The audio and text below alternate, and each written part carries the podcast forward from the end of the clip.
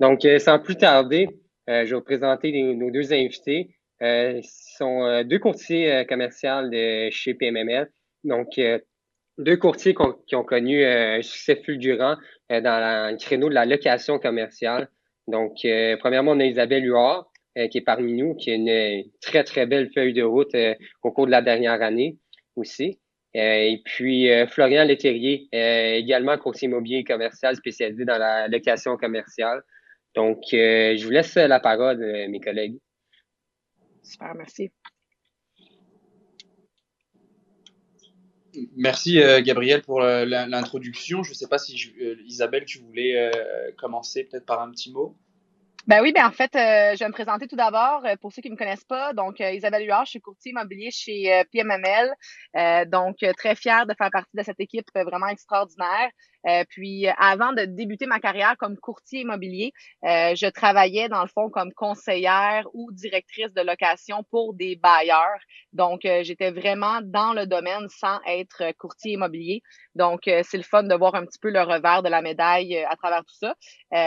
donc je suis très heureuse d'être avec vous ce soir. Fait qu'on va avoir la chance de parler, discuter, d'échanger sur nos petits trucs, nos petites astuces là pour euh, bien conclure une transaction commerciale. Donc, euh, voilà ma petite intro. Je te laisse, Florian, puis après ça, on part le bal.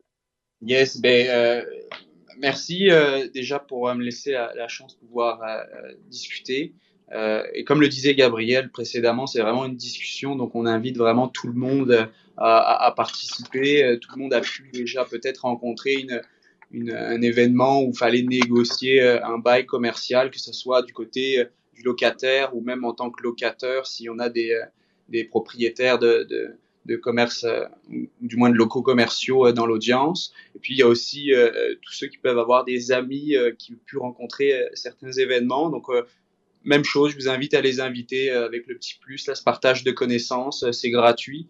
Et puis, il faut pas oublier que chez PMML, on, on partage énormément de contenu qui, qui, est disponible pareil gratuitement pour chaque situation que dans, dans le secteur de l'immobilier qu'on va pouvoir rencontrer. Euh, on a probablement déjà une, une vidéo, une capsule ou euh, quelque chose que, qui, qui, en parle euh, du sujet en question. Donc euh, c'est ça. Puis pour moi, effectivement, je suis également la courtier chez PMML et euh, je me suis vraiment concentré sur le secteur de, de la location, euh, qui, est un secteur qui me qui me qui me qui m'anime beaucoup puis que, que, je prends beaucoup de plaisir à représenter aussi bien des, des locataires que des euh, que des locataires. Donc on avait on a plusieurs points à discuter euh, euh ce soir, mais euh, si n'hésitez pas là à nous couper si euh, dans la discussion il y avait quelque chose qui qui vous a fait euh, allumer une ampoule puis qui vous dit ah ben moi aussi j'aimerais ça partager mon expérience. n'hésitez pas. Donc Isabelle, je, je sais que euh, par le passé, tu représentais beaucoup plus les locataires. Alors pourquoi un locateur, il, il travaillerait euh, avec un courtier si lui, il, il a déjà probablement des agents de location ou autre Très bonne question. En fait, euh, oui, pour résumer un petit peu euh, ce que t'expliques, Florian, euh, avant de débuter chez PMML en tant que courtier, je travaillais chez un, chez un bailleur, en fait, comme directrice de location. Et j'avais une équipe euh, de, de, de, conseiller à la location qu'on appelle dans le fond en tant que salarié. Puis, mhm. euh, je pense qu'il y a quelque chose qui est très important pour les grosses compagnies qui ont des équipes à l'interne. Euh, tu sais, je pense à les SAQ de ce monde, les IGA, les grandes bannières, ils ont des conseillers à l'interne. Donc, souvent, ils sont euh, plus restreints à travailler avec des courtiers immobiliers. Euh, je dirais que le premier point vraiment qui, qui est très avantageux avec le courtier immobilier, ça va être vraiment la visibilité. Euh, puis, on a encore beaucoup de consommateurs en location commerciale qui vont vraiment magasiner sur Centris, qui est la plateforme publique. Donc, euh, je vous mentirai pas que c'est quelque chose qui est encore très, très utilisé. Euh, je le vois, moi, avec, mes listings en location commerciale. Euh, puis, un, un, petit truc que je me permette vraiment de vous dire, là, comme toute bonne transaction en immobilier ou même dans d'autres domaines, L'important, c'est de définitivement connaître euh, les intérêts et euh, les projets du locataire et du locateur. Euh, il y a tellement de façons d'être créatif en location commerciale, puis des fois les gens sont pas euh, sont pas assez renseignés. Euh, j'ai des appels pratiquement à tous les jours pour mes locaux commerciaux, puis j'ai l'impression que les gens qui m'appellent, ils, ils sont pas assez informés ou conscients de, de justement l'implication qu'il peut avoir dans un bail commercial. Mm-hmm. Donc, oui, on est des courtiers, mais je pense qu'en grande partie, euh, on est aussi, ne veut pas, des, des, conseillers à travers tout ça. on doit s'assurer de euh, vraiment leur faire connaître tous les volets à travers un bail commercial. Et Florian, tu sais très bien comme moi et comme probablement tout, une bonne partie des gens ici ce soir, un bail commercial, ça a souvent en dessous de 50 pages. Euh, donc, mm. il y a beaucoup d'aspects légaux qui vont venir protéger le bailleur. Euh, versus au résidentiel. Tu sais, dans, le, dans l'immobilier résidentiel, euh, vous allez avoir la régie du logement qui va protéger énormément le locataire. Euh, mm. Tandis que dans la location commerciale, je pense qu'il y a beaucoup de points en la faveur du bailleur, dans le fond, le propriétaire de l'immeuble. Donc, c'est important de bien renseigner le locataire et de l'accompagner à travers la transaction pour que quand il signe, il est vraiment conscient de l'entièreté de la transaction et, et heureux de tout ça. Là. Ok, ouais, je comprends que ça peut être important pour un, pour un locataire. Là, donc on l'a dit, c'est essentiellement beaucoup de visibilité, puis un accompagnement, un conseil.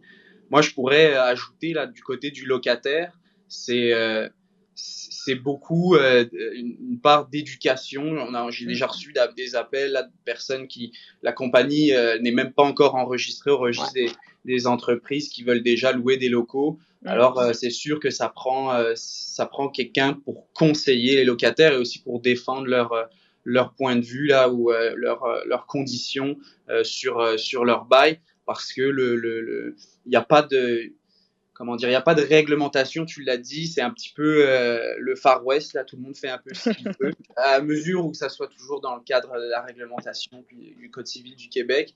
Mais euh, sur un bail, il n'y a pas de, il a pas de limitation. Donc, puisqu'on est sur le, sur, sur le bail, euh, comment, comment est-ce qu'on peut, vis-à-vis d'un, ben, que ça soit le locataire ou le locataire, déjà, qui c'est qui va rédiger ce bail-là? Qui c'est qui doit le, le produire? C'est le locataire, c'est le locateur? Comment, euh, comment ça se met en place? Ben, en, fait, euh, effectivement, habituellement, le bail va être rédigé avec euh, par le locataire, le propriétaire de l'immeuble.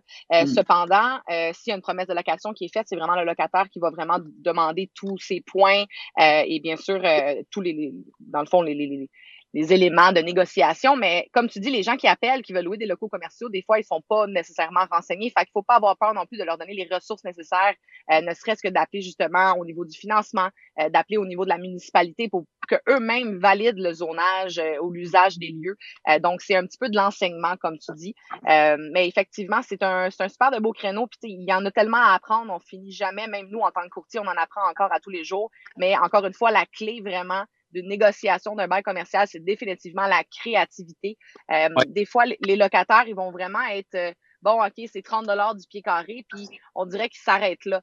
Mais si tu demandes d'avoir certains mois de loyer gratuit euh, ou exemple les deux premières années sans avoir nécessairement d'augmentation de loyer, euh, de pré-négocier tes options de renouvellement, euh, de demander certaines clauses distinctes, comme exemple des exclusivités, euh, des choses comme ça. Donc, il y a des valeurs à tous ces points. Donc, c'est vraiment important de, oui, parler avec le courtier, mais de pouvoir aussi se renseigner justement avec des institutions financières ou avec les municipalités pour d'autres petits volets.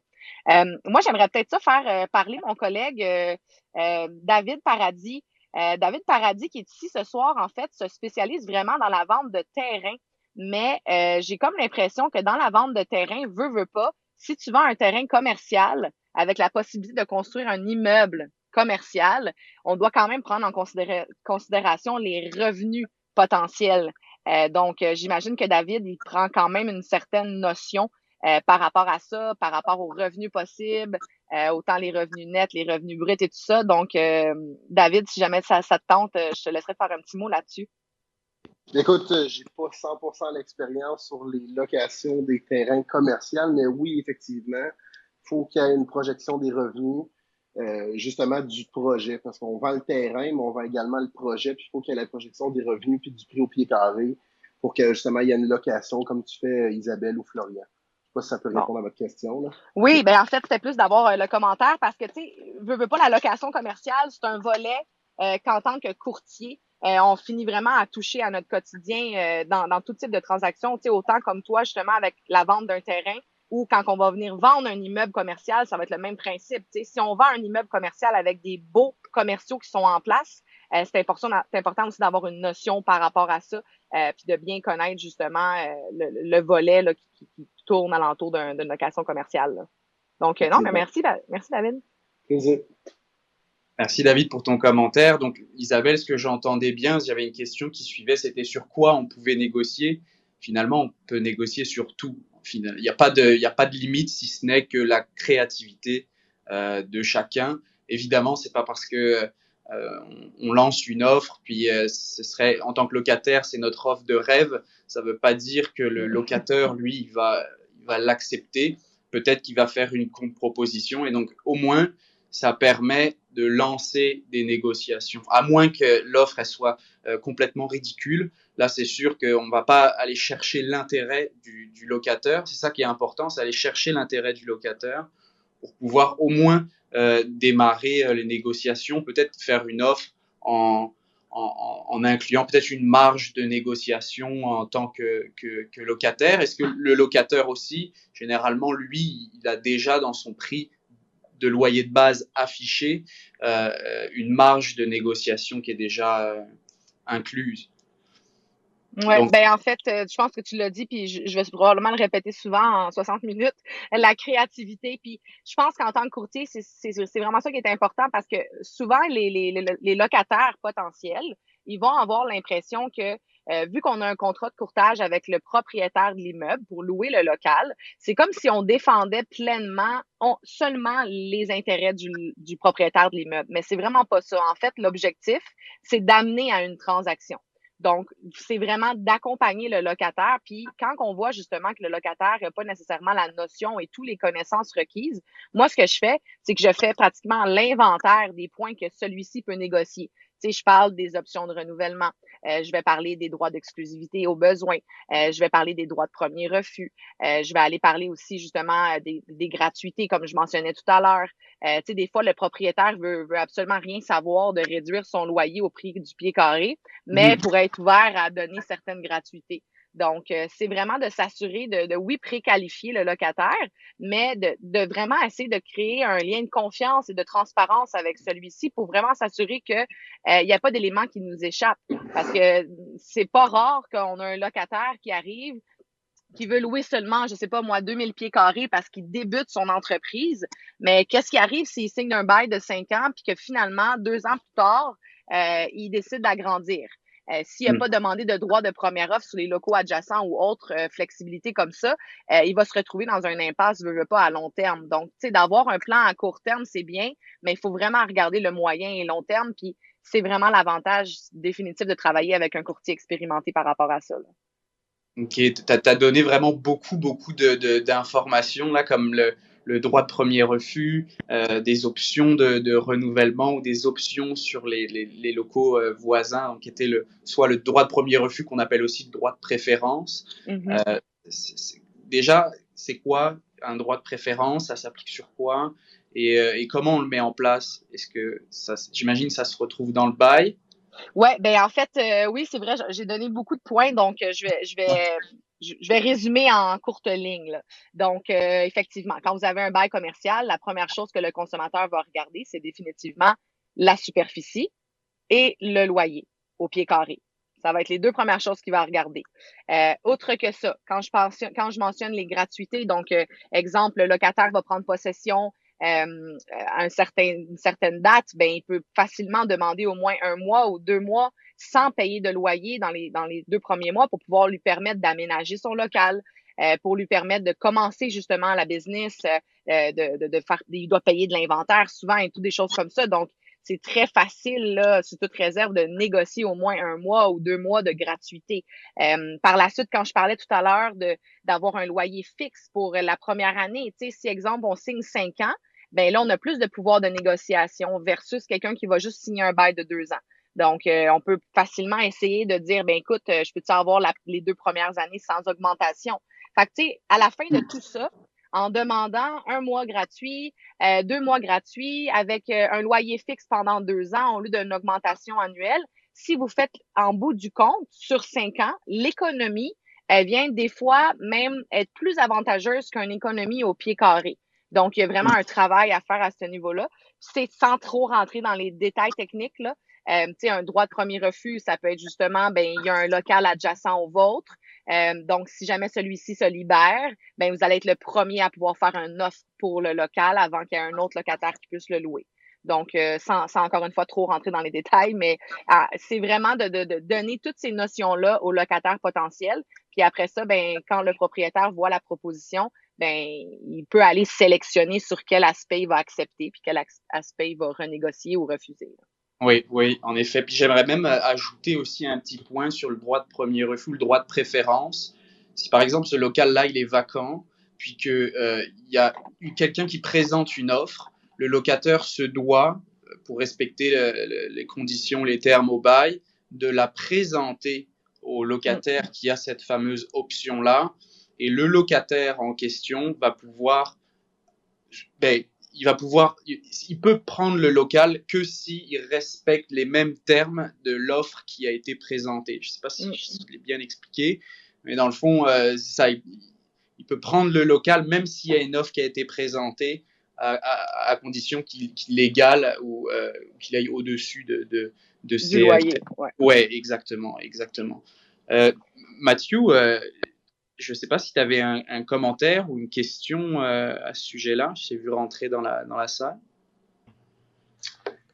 Oui, mais bonjour, mais merci, euh, merci beaucoup, euh, Florian. Euh, écoute, pour, pour, rester sur le sujet, on parle de comment bien négocier un bail commercial. Je pense que ça commence tout le temps avec un négociant en bonne foi. Surtout mm. dans un bail commercial, c'est vraiment une relation entre le bailleur et, et le locataire. Et il faut avoir une belle relation à long terme. Mm-hmm. C'est vraiment important que tous les points sont vraiment clairs du début. Comme vous avez parlé de quand un bail commercial, ça peut être 50 et plus pages. Mm-hmm. Euh, mais de vraiment s'assurer qu'on regarde plus que juste les, c'est sûr, le loyer de base. ça, c'est super important. Je pense que si on a parlé d'un petit peu des concessions euh, sur ce sujet-là, c'est important de vraiment euh, faire un bon calcul du loyer euh, net effectif. Peut-être que vous pouvez parler un petit peu plus de ça après, mais surtout quand je parle avec euh, mes clients, c'est important de comprendre qu'est-ce qui arrive à, l'expiration du bail, euh, mm. c'est quoi vraiment les droits vraiment du locataire et du locateur. Euh, c'est qui sont responsables pour les réparations, entretien, mm. non seulement dans le local, mais aussi de la bâtisse. Il y a juste, il y a vraiment beaucoup, beaucoup d'informations à, à vraiment bien comprendre pour les deux parties. Mm. Oui. une bonne relation au fil, euh, au fil des années. Oui, effectivement, j'aime beaucoup l'expression d'un de, de mes collègues, je ne sais pas si dans la salle, Bernard, qui disait que c'est un mariage. Oui, c'est un mariage. Exactement. Et il faut que euh, ça commence bien, parce que sinon, euh, ça, ça risque pas de tenir longtemps. Puis c'est pas le souhait des deux parties. Donc l'idée, c'est vraiment que, et c'est aussi notre rôle là-dedans, c'est que tout le monde y soit content euh, une fois que le bail euh, est signé. Puis euh, effectivement, le bail, il fait 50 pages. Alors, eh, c'est pas toujours le cas là. Des fois c'est moins, des fois c'est plus. Ça dépend qui l'a rédigé, puis c'est quoi qui est inclus dans le bail. Mais c'est important de dire que le bail en question, et les termes qui sont négociés euh, dans, dans ce bail-ci, généralement, il est rédigé par le locateur. Donc, euh, c'est sûr que c'est probable que euh, le bail soit à l'avantage du locateur.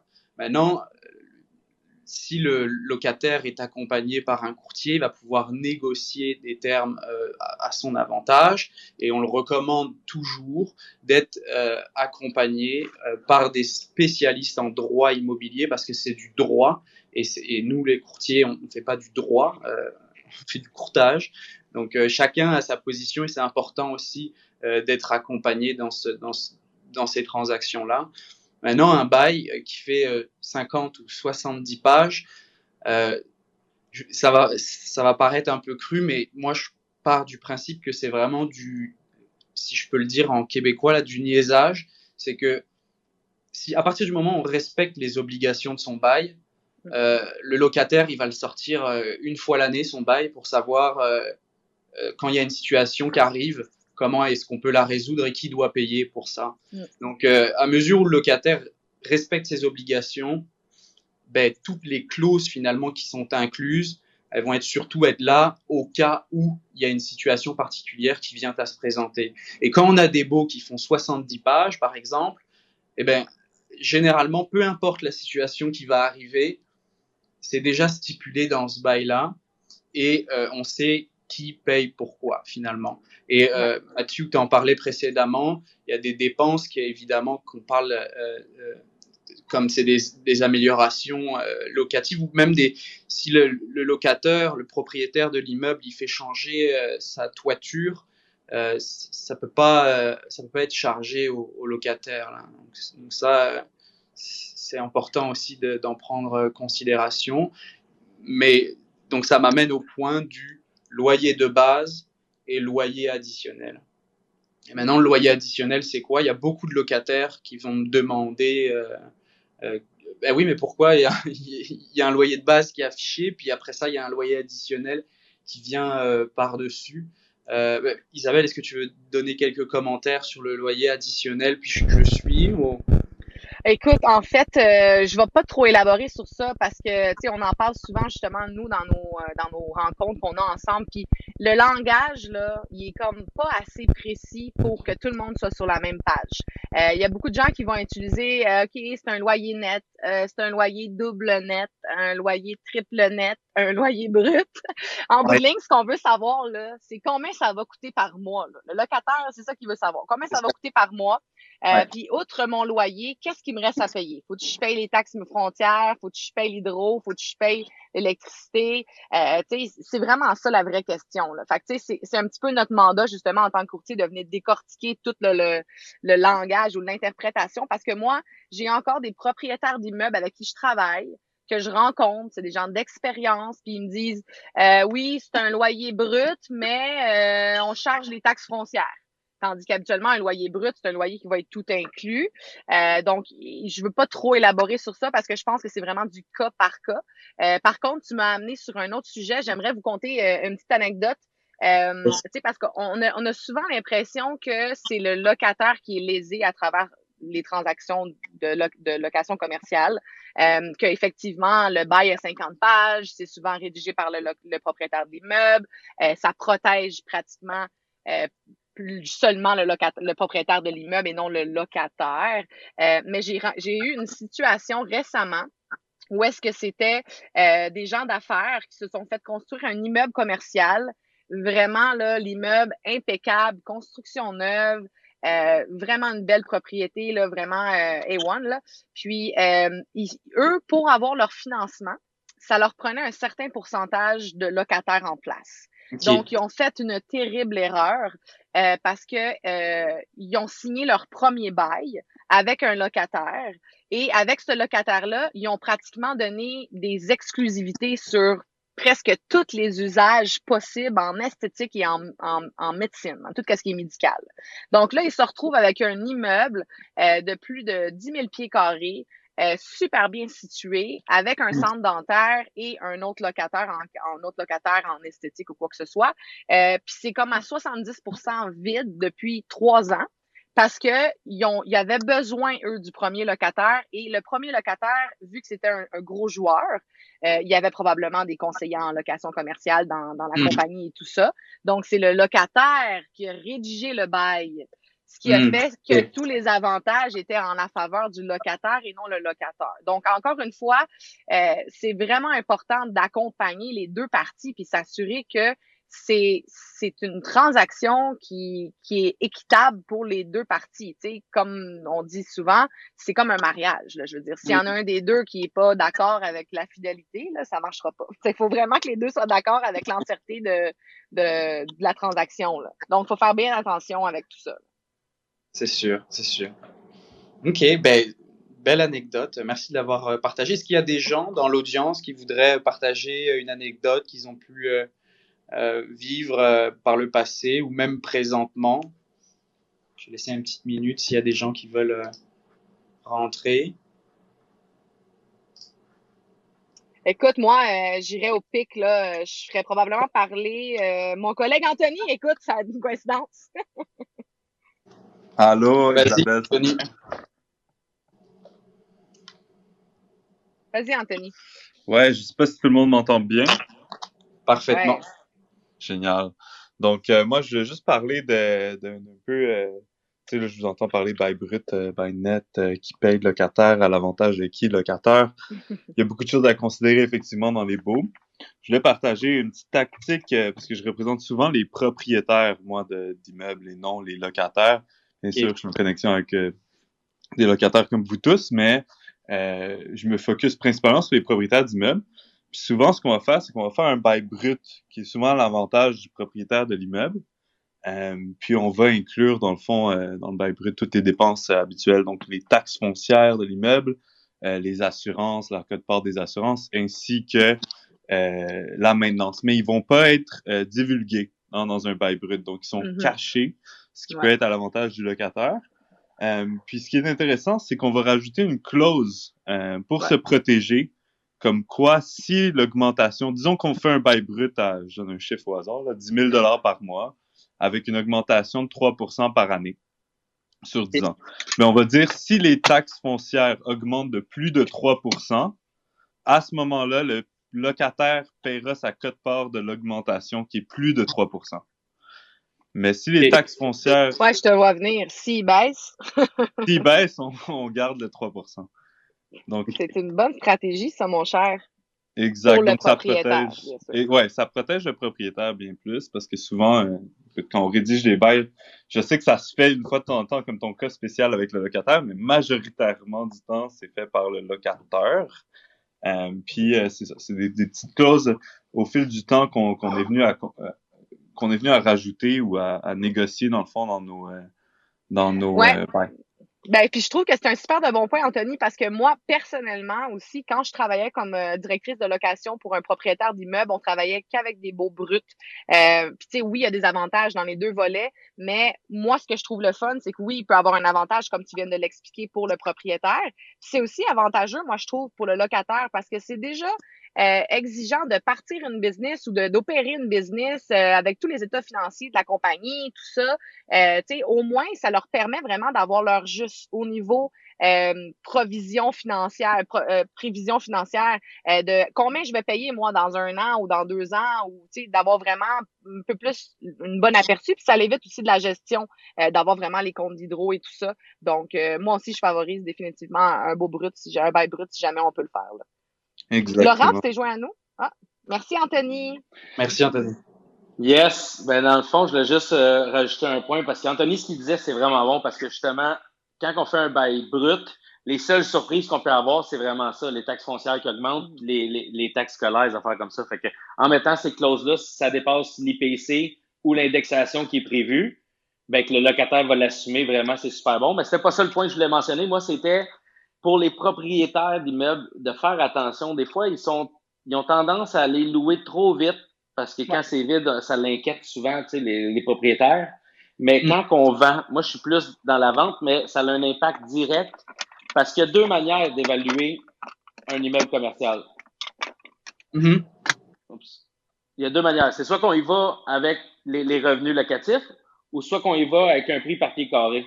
Puis mm-hmm. malheureusement, on l'a vu, là, ça arrive assez fréquemment du monde qui ont fait des bails qui n'ont pas de sens, qui sont pas protégés, que le locataire a trois options de renouvellement de cinq ans avec une indexation de 2% aux cinq ans. Fait que mm. d'année en année, ça va juste être de pire en pire. Puis quand tu arrives pour vendre ton immeuble, même si ton immeuble vaut 2, 3, 4 millions, ben sa valeur économique, elle reste la même. Surtout si ton locataire, il a un bail qui est blindé. Tu peux pas le sortir de là. T'es fait. Puis ça a un gros impact. On a beaucoup de propriétaires qui, arrivent pour vendre. Ils pensent qu'ils ont de quoi de solide, mais malheureusement, leur immeuble, oui, vaut 2 millions, mais à cause de la valeur économique, on, mm. est bloqué à 1.3, 1.4. Fait que ça, il faut faire vraiment attention à ça. Mm, définitivement. Merci, Laurent. Ça fait plaisir.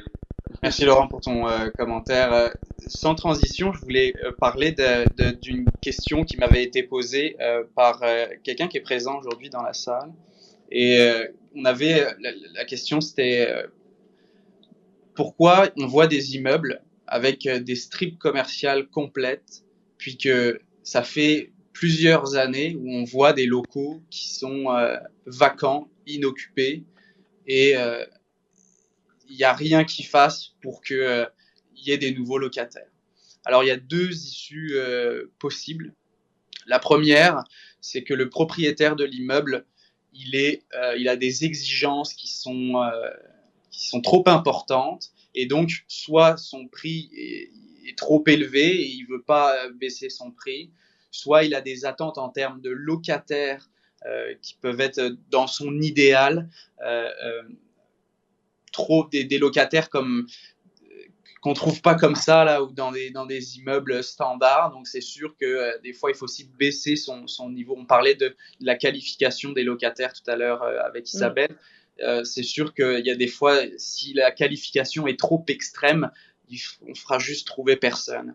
Et euh, donc ça, c'est le premier point, c'est que le locateur, le propriétaire de l'immeuble, ben, en fait, il a une mauvaise gestion tout simplement de, de ses ouais. locaux commerciaux. Et donc, il arrive que ben, le, le, les locaux restent vacants et ce pendant parfois même plusieurs années en se disant bah, peut-être que je vais avoir un locataire qui va, qui va se présenter, euh, qui va être triple A, puis euh, je vais pouvoir lui louer mon local. Mais ça se peut que ça arrive pas dans les euh, cinq prochaines années. La Mais... deuxième. Ouais, vas-y. Ouais, si jamais je peux continuer sur ça, là. moi, ce que je vois souvent, euh, je sollicite, je veux pas, des fois des immeubles où est-ce qu'il y a des locaux commerciaux à louer avec une belle pancarte homemade, là, euh, locale à louer avec un numéro de téléphone. Puis j'appelle, puis ça répond pas, ça retourne pas l'appel, t'es dirigé à quelqu'un nowhere.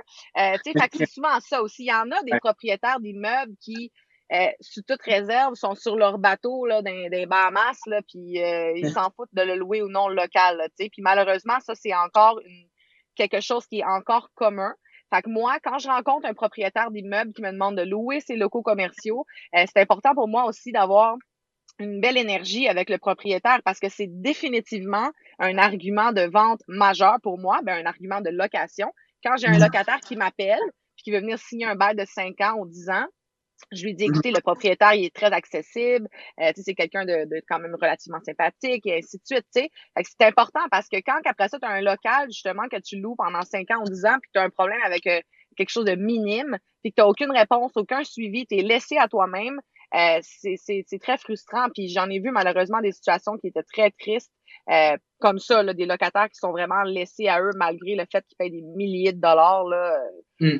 C'est malheureusement encore quelque chose qu'on qu qu voit beaucoup. C'est trop fréquent, oh, oui. Puis, euh, ouais. Puis le deuxième point, en fait, pourquoi ces locaux-là, ils restent vacants, parfois, c'est pas de la faute du propriétaire, mais parfois, c'est de la faute des locataires qui sont en place. Euh, soit parce que eux-mêmes ont une mauvaise gestion, puis que le règlement ou le, le, le beau, les baux euh, en vigueur euh, n'étaient pas assez euh, bien faits pour, pour, faire en sorte que euh, le locataire euh, respecte du moins l'immeuble. Puis aussi, quand par exemple, c'est triste à dire, mais des salons de tatouage ou des sex shops il y, en a encore qui euh, le salon de tatouage je trouve c'est encore des préjugés qui sont euh, qui vont être amenés à changer avec le fil du temps mais il y a des locataires qui n'ont pas envie d'installer euh, leur boutique de linge par exemple à côté d'un sex shop ou alors à côté mm. d'un salon de tatouage ou inversement mm. peu importe le, le, type de local donc ça peut être aussi de la faute des, des locataires en place, place ouais. j'avais Bernard qui, qui, qui a levé la main peut-être, euh, alors je vais l'ajouter. Bernard, est-ce que tu arrives dans la salle? Ok, non, bien. Est-ce que tout le monde m'entend? C'est yes. tout bon. Yes. Ok, good. Bonsoir Isabelle, bonsoir Florian. Bonsoir. Très intéressant. Hey, notre, euh, merci, notre senior, le, location commerciale. ben oui. Ben, effectivement, après euh, presque, c'est ça, j'ai euh, beaucoup d'expérience euh, beaucoup d'expérience dans la représentation de locataires et mm -hmm. j'ai aussi beaucoup d'expérience dans la représentation de locataires ayant aussi travaillé pour un gros propriétaire. Et mm. un des points qui est vraiment, vraiment important pour un propriétaire qui a un local à louer, que ce soit un local industriel, un local de commerce de détail ou un local de bureau, euh, il y, a, y a un certain effort euh, physique et financier à faire. Des fois, j'entre dans des locaux, mettons, euh, si tu rentres dans un bureau qui est déjà tout compartimenté, euh, euh, on appelle ça, il y a une expression en anglais walk-in, plug and play. Donc, le, prochain utilisateur qui arrive là va, s'installer. La réponse, c'est oui et non, parce qu'il n'y a jamais un, un, gant qui va fitter parfaitement euh, à la main de quelqu'un d'autre. Fait qu'il faut toujours que tu laisses un petit peu de, de, de place pour quand ton locataire vient. C'est probablement la première fois qu'il qui, qui, fait l'exercice de sélectionner des sites. Ou si c'est pas la première fois, ben il le fait une fois aux cinq ans ou une fois aux dix ans. Alors que nous, on le fait à tous les jours. Ben nous, on a la vision de dire, ben, OK, garde, tu défonces ce mur-là, ta salle de conférence devient plus grande, tu mets un mur là, tu fais deux bureaux, tu crées un corridor ici, tu vas faire la lumière, etc. Donc, il y a minimalement des choses que le propriétaire doit faire. Enlever mm-hmm. le tapis que ça fait cinq ans ou plus qui est pour le laisser Bernard, on t'a perdu sur les quelques. Je ne sais pas si c'est juste ben, moi. J'imagine qu'il nous parlait d'un tapis pas propre. OK. Est-ce que, est que tout le monde m'entend? M'entendez-vous bien? Oui. Oui. OK. Mais tout ça pour dire que lorsque moi, je représente un propriétaire qui a un local vide qui veut louer, je vais, je vais avant d'aller sur le marché, euh, je, vais aller faire l'inspection des lieux. Et mm-hmm. si ça, si, je, je, dis carrément, j'ai écouté, si vous voulez louer au prix euh, qu'on a mis dans notre analyse de marché, ben, il, faut faire ci, il faut arracher le, tapis, il faut tout repeinturer en blanc, mm. puis il faut tout défoncer, et puis laisser ça en air ouverte pour que quelqu'un, quand il va arriver, il puisse s'aménager selon ses besoins. Si le mm. propriétaire veut, tant mieux, il va maximiser ses chances. S'il veut pas, ben c'est correct, c'est son, c'est, sa propriété, c'est sa décision, mais le loyer va être en conséquence et le locataire qui va, qui va nous un, un, intérêt va, va, va aussi être en conséquence. Mm. Parce que moi, ce que je dis aux propriétaires, c'est que les locataires, lorsqu'ils font une visite, ils viennent pas juste visiter une fois le, cette adresse-là à 11 heures. Il en, lui, il a pris sa journée pour visiter toutes les alternatives qu'il a sélectionnées, puis ils vont en visiter 5, 6, 7. Et celle qui va retenir comme numéro un dans la journée, c'est ça va être ça va être laquelle? Donc, puis veux-tu être le numéro un qui va être retenu? Donc, mm. ça, c'est super important de, de, de, Moi, je fais ce pitch-là euh, aux propriétaires avant d'aller sur le marché. Puis ça, ça a un impact majeur, majeur, majeur sur, euh, sur la rétention du site euh, quand le locataire fait sa, sa sélection de site. C'est un super bon point. Bernard, j'ai eu exactement sa conversation aujourd'hui. Puis euh, un autre point, messieurs, dans la même lignée, là, euh, je sais pas pour vous, mais moi, pour le propriétaire d'immeuble pour qui je travaillais, euh, on, euh, quand il y avait des travaux à faire dans le local et que ces travaux-là étaient pour être faits par le locataire, euh, on chargeait des frais de supervision euh, parce que le propriétaire de l'immeuble voulait s'assurer que les travaux qui soient faits dans son local euh, soient faits en bonne uniforme. Oui, ils vont vérifier les licences, les assurances d'entrepreneurs et tout ça, mais ils peuvent se permettre des fois de refuser, exemple, que quelqu'un peinture un mur orange ou rajoute une salle de bain ou des choses comme ça.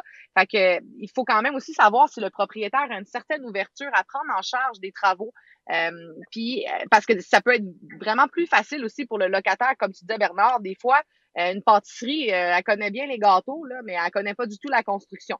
Donc pour elle d'embarquer dans démolir un mur, rajouter des prises de courant, des choses comme ça, ça peut être vraiment très très compliqué. Fait que, il faut quand même aussi parler préalablement avec le propriétaire d'immeuble, à voir est-ce qu'il y a des ouvertures à justement assumer les travaux, puis après ça les charger sur la durée du bail ou euh, euh faire une certaine partie ou euh, superviser ou autre. Euh, ça aussi, c'est un volet qui est très important puis qui est souvent malheureusement négligé là, par les locataires. On dirait qu'ils n'ont pas prévu le coup. Ils pensent arriver dans un local puis let's go, c'est clé en main puis je peux partir la compagnie. Ben, Isabelle, c'est vrai. Puis moi, je, pense que vis-à-vis -vis du locataire, parce que là, donc, on parle donc dans le dans le le scénario de Bernard, on a finalement un local qui est complètement vide. Euh, on peut dire base building dans la coquille ou euh, comme vraiment complètement vide où le locataire va falloir qu'il aménage au complet le local. C'est effectivement des dépenses qu'un locataire n'a pas forcément euh, ben, inclus là dans ses calculs. Mm-hmm. Alors, comment un locateur, donc qui, qui, déjà va payer pour ces améliorations-là, et comment un locateur, lui, va pouvoir euh, participer à sa manière? Mm. Il y a des cas de figure où euh, le, le, locataire va même payer les aménagements, puis mm. les amortir sur les années euh, euh du bail. Est-ce qu'il y a d'autres façons que ça, finalement, pour que on, on, puisse aménager un local à moindre frais pour un locataire? Ben encore là, c'est une question de créativité. si on voit que le locataire a aucun budget de prévu pour, pour ses améliorations locatives, exemple, ben là, c'est là qu'on va aller négocier d'avoir deux ou trois mois sans loyer euh, pour justement permettre d'investir le 20 000 qu'il a besoin dans son local, tu sais. Euh, mm. Sinon, ben on va dire au propriétaire, ben assume les travaux, mais euh, mon loyer, ce sera plus 30 du pied carré, ça va être 31 parce que je vais amortir mon 20 000 sur 5-6 ans. Euh, fait il y a vraiment plein de façons, encore une fois, d'être créatif. Là, c'est la, la meilleure solution. Euh, des fois, moi, j'ai même des gens qui m'appellent pour... Euh, j'ai eu une situation récemment, j'ai un 2000 pieds carrés à louer. Euh, la dame, elle vient visiter, elle aime le local, mais c'est un peu trop cher parce qu'elle voulait commencer avec un 1200 pieds carrés. Hmm. Mais là, après avoir discuté, puis de l'avoir bien qualifiée, puis qu'elle soit très transparente avec moi, elle me dit, mais peut-être que dans deux, trois ans, je vais avoir besoin d'agrandir. Ben, finalement, on a réussi à euh, négocier que ben, la première année de son bail, le propriétaire lui chargeait seulement sur une superficie de 1500 euh, au lieu de 2000. Puis les années d'après, ben là, on venait ajuster le loyer. Fait qu'elle, au moins, ça lui donnait la chance de tout avoir un local plus grand. Sinon, elle s'embarquait dans un bail de cinq ans, euh, un local trop petit qui finalement, après deux ans, faisait plus affaire à ses besoins. Euh, puis le propriétaire, lui, était content parce que ça lui permettait de louer à un locataire de qualité. Donc, il faut vraiment être euh, un petit peu le magicien à travers tout ça, puis être encore une fois très, très créatif. Là. Oui, oui. Mélissa, tu voulais dire quelques mots? Tu avais une anecdote à partager? Oui, bonjour tout le monde. Est-ce que vous m'entendez bien? Parfaitement, Melissa. Oui, exactement. Tantôt, on parlait euh, justement d'aller sur les lieux avec nos locataires pour euh, tout ce qui est, ce qui est euh, conformité et tout. nous, on a eu le cas qu'on est allé sur des lieux avec des locataires, puis on commençait à mesurer les locaux pour finalement se dire, mon Dieu, c'est plus petit que sur le, sur les, le bail et tout. Puis, on a été là pour vraiment leur expliquer, tout ce qui était les vides et tout ça. Euh, un courtier, là, c'est vraiment. Euh, je pense qu'on est là pour ça, là aussi. Là. Oui, effectivement, euh, les, les, les, mesures, c'est toujours les, les, locataires. Nous, on a un devoir de vérification, mais on peut pas arriver avec notre euh, tape à mesurer puis dire OK, en fait, il y a tant du pied carré. Ou, ben là, il faut que tu t'achètes un laser, là, Florian. ah oui, je l'ai, je l'ai, mais même à là, ça prend un certificat de mesure qui est fait par un arpenteur et euh, selon des, des, réglementations. Puis, mhm. euh, qu'on appelle BOMA, en l'occurrence, pour les espaces bureaux, où là, il va y avoir des espaces communs, puis qu'on va devoir charger finalement selon la cote-part du, du locataire. Mais effectivement, oui. Euh, en fait, ça revient finalement parce que les gens qui veulent négocier sur le, le, le pied carré qu'il y a dans le local, c'est pas qu'ils veulent négocier sur le pied carré qu'il y a dans le local, c'est qu'ils veulent négocier sur le prix finalement euh, que, que, ça a comme impact, le fait d'avoir tant de pieds carrés. Donc si on annonce, mm. mettons 15 dollars du pied carré, puis qu'on a 800 pieds carrés, et qu'en fait finalement il n'y en a pas 800, il n'y en a que 700, ben là, le locataire, il va se dire, oh bah non, euh, ça marche pas. Donc, c'est pas le pied carré qui veut négocier, mais c'est plus le prix finalement. Exactement. Dans le fond, nos clients avaient oublié de, de compter tout ce qui était espace commun, euh, les escaliers et tout, dans le fond, qui ne comptent pas dans les locales nécessairement. Là. Ouais, yes. Très bon point. Puis, tu sais, pour finir avec le point de Mélissa, euh, ben, en fait, pour, pour poursuivre, pardonnez-moi, tu sais, ce qu'on peut recommander, nous, en tant que courtier, c'est qu'il y a trois peut-être moi pour ma part, il y a trois, trois façons qu'on peut euh, couvrir le volet de vérifier la mesure des lieux. Euh, il y a où la première option que pendant la période de vérification diligente, le locataire fait faire en grande majorité un plan de designer ou un plan d'architecte pour venir évaluer les coûts des travaux qu'il va devoir faire dans le local. Donc, il pourrait utiliser ce plan-là pour venir justifier justement sa, sa validation de la mesure des lieux.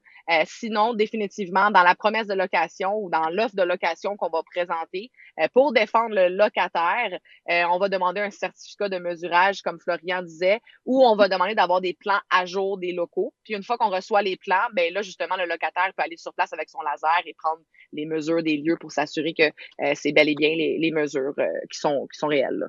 Affiché, ouais. William, je pense, je pense que William avait une question. Oui, oui. Ah, euh, mais merci beaucoup. Euh, désolé de vous couper dans votre élan. Je ben n'avais pas envie de lever ma main. En fait, moi, je suis nouvellement propriétaire d'un immeuble au centre-ville de Québec. Puis euh, c'est ça, c'est un premier investissement qu'on a, là, moi et deux autres associés. Puis je vous, je vous entendais parler. Merci beaucoup. je vous entendais parler. Ben ça, là, depuis tantôt, je suis juste là à gober tout ce que vous dites. Je, je t'avais de, de, de, faire une crise de convulsion tellement que c'est trippant, votre événement. C'est vraiment cool. c'est pas vrai. Donc, euh, c'est ça. J'ai juste une petite question, étant donné que vous avez l'air d'avoir beaucoup d'expérience là-dedans. Euh, vous parliez tantôt que les, euh, les locataires investissaient quand même là, euh, de l'argent pour, le, faire des rénovations dans leur, mm-hmm. dans leur commerce puis tout ça. Je me demandais juste, est-ce que ça arrive quand même assez régulièrement? Parce qu'actuellement, nous, on a un locataire qui est un bar, mais c'est le bar McFly au centre-ville de Québec qui est quand même très, très bien réputé. Mm-hmm. Puis c'est ça qu'on se demandait là, si on, pouvait lui proposer de, de, faire des, certaines rénovations étant donné que l'immeuble a un certain âge. Donc, euh, mm. ça, juste pour savoir, c'était quoi la statistique, grosso modo? Alors, ben, ouais, vas-y, ben, Florian. OK, ben, je vais commencer. Ce qui est important, c'est les dépenses qui sont de nature capitalisable. Donc, c'est toutes les mm. dépenses qui sont liées à l'immeuble euh, concernant les travaux de remise à neuf ou de remplacement de système, de structure, ou mm. des ouvrages de construction, ça, ça peut pas être pris en charge par le locataire. Par contre, pour ce qui concerne les améliorations euh, locatives, donc dans le local en question, donc par exemple c'est un bar, il a besoin euh, d'un, de, de, de, je sais pas moi, d'installer un bar ou de mettre des, des, éclairages supplémentaires ou peu importe, changer son plancher, là ça va être assez frais et pour de vrai, moi de mon côté, ça arrive euh, assez souvent. Là. Je dirais sur, sur cinq euh, transactions, ça arrive au moins deux fois, pour sûr. Ok, c'est super intéressant parce que c'est lui, en fait, qui m'a glissé un petit mot. Puis euh, nous, on est en train de vouloir faire justement le, deuxième étage de l'immeuble, une rénovation quand même assez importante là, pour créer cet Airbnb. Puis lui, il nous parlait un petit peu de commencer à, investir, mais il me parlait de ses fenêtres, puis je, je sais pas, moi, les fenêtres, euh, on, on, commence là-dedans, on a l'air professionnel, là, j'ai pas l'air un peu mêlé quand j'y parle. Donc, euh, ben, si je peux finir, William, mais en fait, euh, je pense que c'est une question aussi de, de ratio, je peux me permettre de dire ça. Euh, tu sais, exemple, là, c'est un restaurant. OK, c'est un restaurateur. Oui, c'est un bon restaurant de ce que tu dis. Il y a une bonne réputation et tout ça. Il y a probablement un bon bail de bonne durée. Mais comme Florian dit, si c'est des choses qui sont capitalisables de structure de l'immeuble, exemple, changer la fenestration, puis ça donne qu'elle était déjà vieille, puis que si lui s'en va demain matin, si, admettons, c'est un centre dentaire qui s'installe, est-ce que les fenêtres sont bonnes pour n'importe quel type d'usage ou sont vraiment spécifiques à un resto ou un resto-bar, quelque chose comme ça?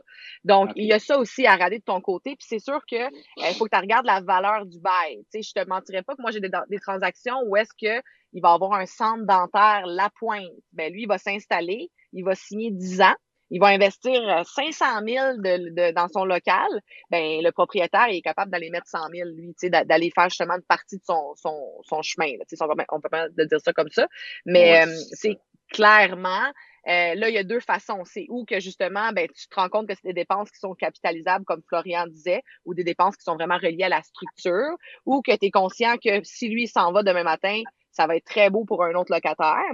Euh, ou sinon, ben, tu peux dire aussi, euh, ben, écoute, moi, je vais payer une partie, mais je vais l'amortir sur la durée de ton terme. Fait que si tu investis 50 000, ben, tu vas prendre ton 50 000. Des fois, tu vas mettre un petit taux d'intérêt, puis tu vas venir vraiment le répartir sur la durée de son bail. Mais encore ah, là, il va avoir un risque à ça. Parce que si lui, malheureusement, il fait faillite dans deux ans, puis tu avais, amorti ton 50 000 sur cinq ans, ben là, tu perds tes trois dernières années. Fait qu'il y a un ratio à, à analyser, puis euh, c'est ça, il y a un petit devoir euh, à faire euh, de ce volet-là. Ah ben, je suis content, vous m'avez donné des réponses pour creuser et pas dans le bec, c'est parfait, j'aime ça comme ça. Fait que là, j'ai pris des petites notes. Fait que je suis prête à retourner m'asseoir, vous écouter. Merci beaucoup. Oui, c'est bon, merci. William, j'avais juste une petite question pour toi parce que tu as parlé de, de Airbnb, de local commercial, n'est-ce pas? Oui. Ok, donc le Airbnb pour de la location commerciale. Donc le Airbnb, c'est de la location. Ah, en haut. Ah, c'était à l'étage. Ok, je pensais qu'on parlait d'un local commercial qui était loué en Airbnb parce que depuis peu, Airbnb propose de la location commerciale. J'aurais pas compris vraiment l'avantage d'un locateur de faire ça. Mais euh, ok. Non, c'était ça. C'était vraiment, c'est un un resto-bar au premier étage, puis on veut développer les Airbnb au deuxième étage. Ah, pour, ouais, En même temps, aider les affaires de notre locataire. Donc, euh, ça, ça, va lui emmener plus de monde encore dans, dans son Ben oui, c'est un beau concept. Définitivement, oui. Ouais, c'est le plan d'affaires. C'est beau. Félicitations, à William.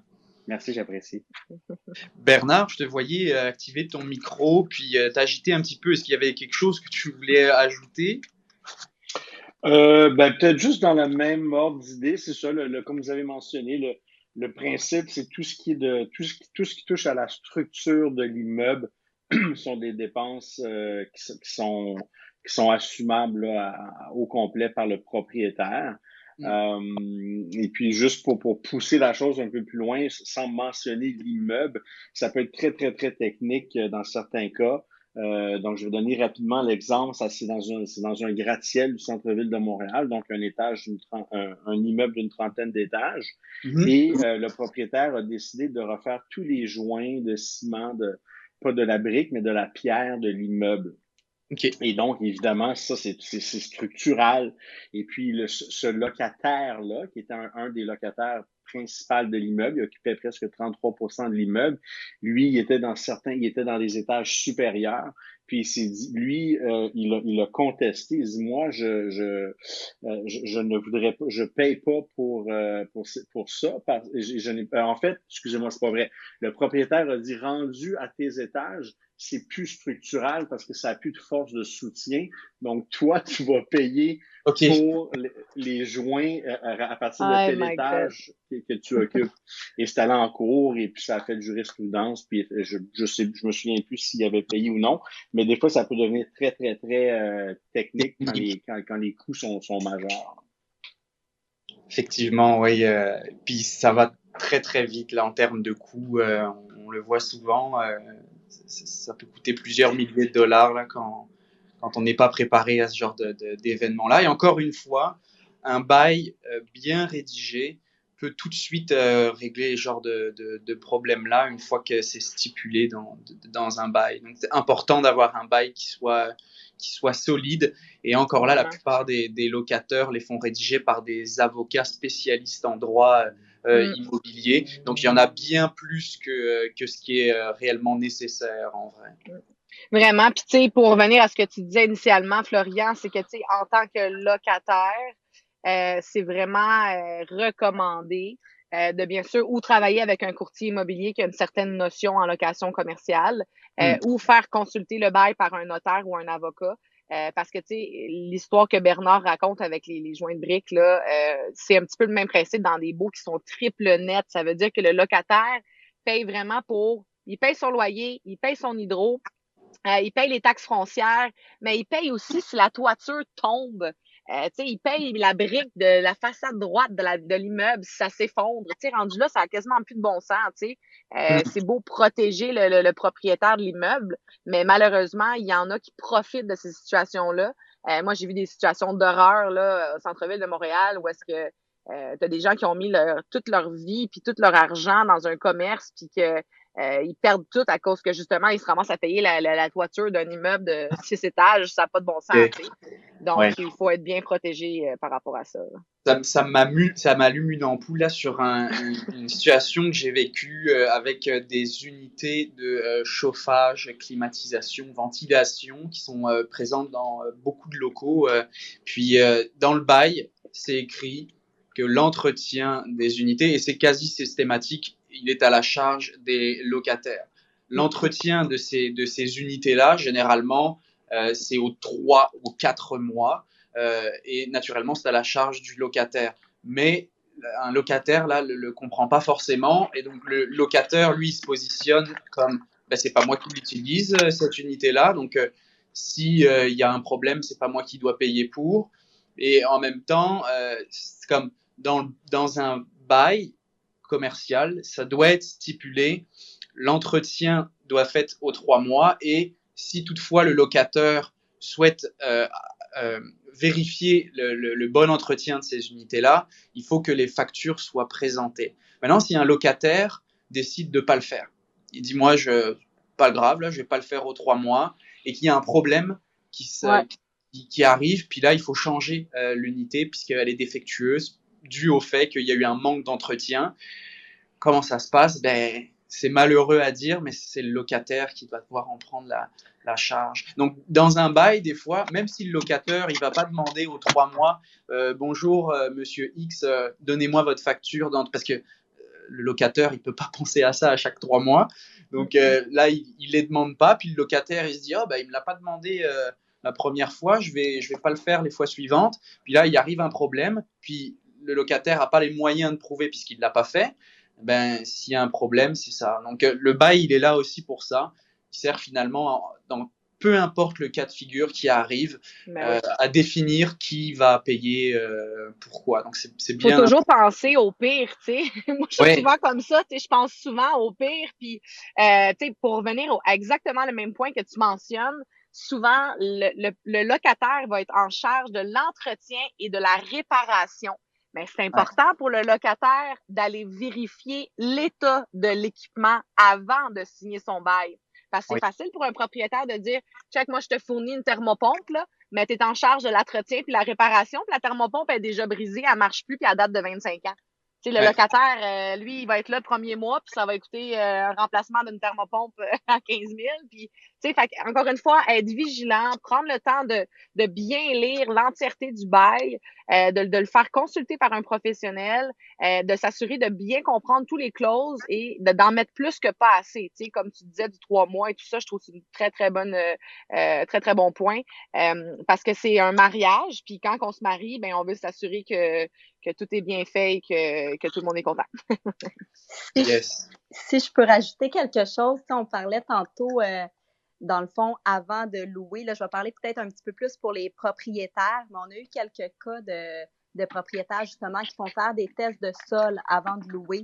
Euh, tout dépendant, mm-hmm. surtout quand c'est de l'industriel à ce moment-là.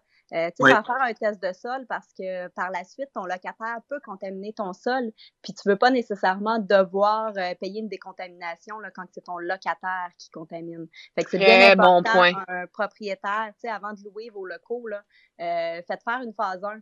Euh, par la suite, ça peut aller jusqu'à une phase 2, tout dépendant, mais au moins, vous êtes certain que le terrain n'est pas contaminé. Par la suite, il y a un locataire qui va sur les lieux, euh, quand il part, ben, à ce moment-là, à ses frais, euh, il fait un, euh, un, test de sol, puis s'il est contaminé, ben, à ce moment-là, mm. ben, Très bon point. Ça va à lui la facture. J'ai un litige, ben pas un litige, mais j'ai un dossier compliqué là, en ce moment par rapport à ça. Mm, c'est important. Parfait, je pense qu'on est rendu au mot de la fin avec, avec Gabriel. Écoute, ça a passé super vite finalement. on remet ça. super bon groupe. Merci beaucoup à tous de votre écoute. super sympa, j'ai bien aimé ça. Euh, donc, euh, je pense que je laisse euh, Gab ou Florian terminer. Merci beaucoup. Vas-y, Gabriel. Effectivement, Isabelle, ça passé super vite, puis honnêtement, on s'en est dans une bonne direction. Là, fait que c'est partie remise, comme qu'on dit. Donc, merci à tous d'avoir participé. pour ceux et celles qui ont posé des questions, c'est toujours apprécié. si je rappelle que le base, c'est là pour échanger aussi, pour brasser des idées. Puis je suis certain que plusieurs d'entre vous, là, surtout des propriétaires d'immeubles commerciaux, euh, vous allez en tirer des conseils euh, qui peuvent vous faire sauver des, des milliers, c'est pas des dizaines de milliers de dollars euh, dans vos locations commerciales. Donc, si vous avez apprécié le contenu gratuit, ok, suivez-nous sur pml.tv. vous allez trouver plusieurs autres vidéos ou capsules web en lien avec l'immobilier multilogement, l'immobilier commercial, industriel, de bureau, de commerce de détail. On a autant des entrevues avec des professionnels qu'avec des investisseurs ou des propriétaires qui sont euh, sur le terrain. Donc, euh, les cafés PMML, on le rappelle, c'est des événements qui sont euh, qui ont lieu à chaque semaine, le mardi soir. Par contre, pour les vacances la construction des deux prochaines semaines, le café PML va faire relâche. Donc, on se retrouve le 3 à août. Et puis, dernière chose aussi, nous, chez PMML, on croit énormément dans la création de valeur auprès des propriétaires des investisseurs immobiliers. Donc, la meilleure manière de nous encourager, c'est vraiment de faire appel aux services d'un courtier, que ce soit dans vos euh, transactions de location commerciale, vente, achat, financement. Euh, dans toutes les régions euh, de la province, on a des courtiers, des professionnels qui sont prêts à vous épauler dans vos dans vos projets d'acquisition, vos projets d'investissement. Donc, un gros merci Isabelle, un gros merci Florian. c'est super apprécié. Puis sur ça, je vous souhaite une bonne soirée. Puis on se revoit au prochain Café PML dans trois semaines. Merci. merci. Merci beaucoup. Super. Merci. Merci.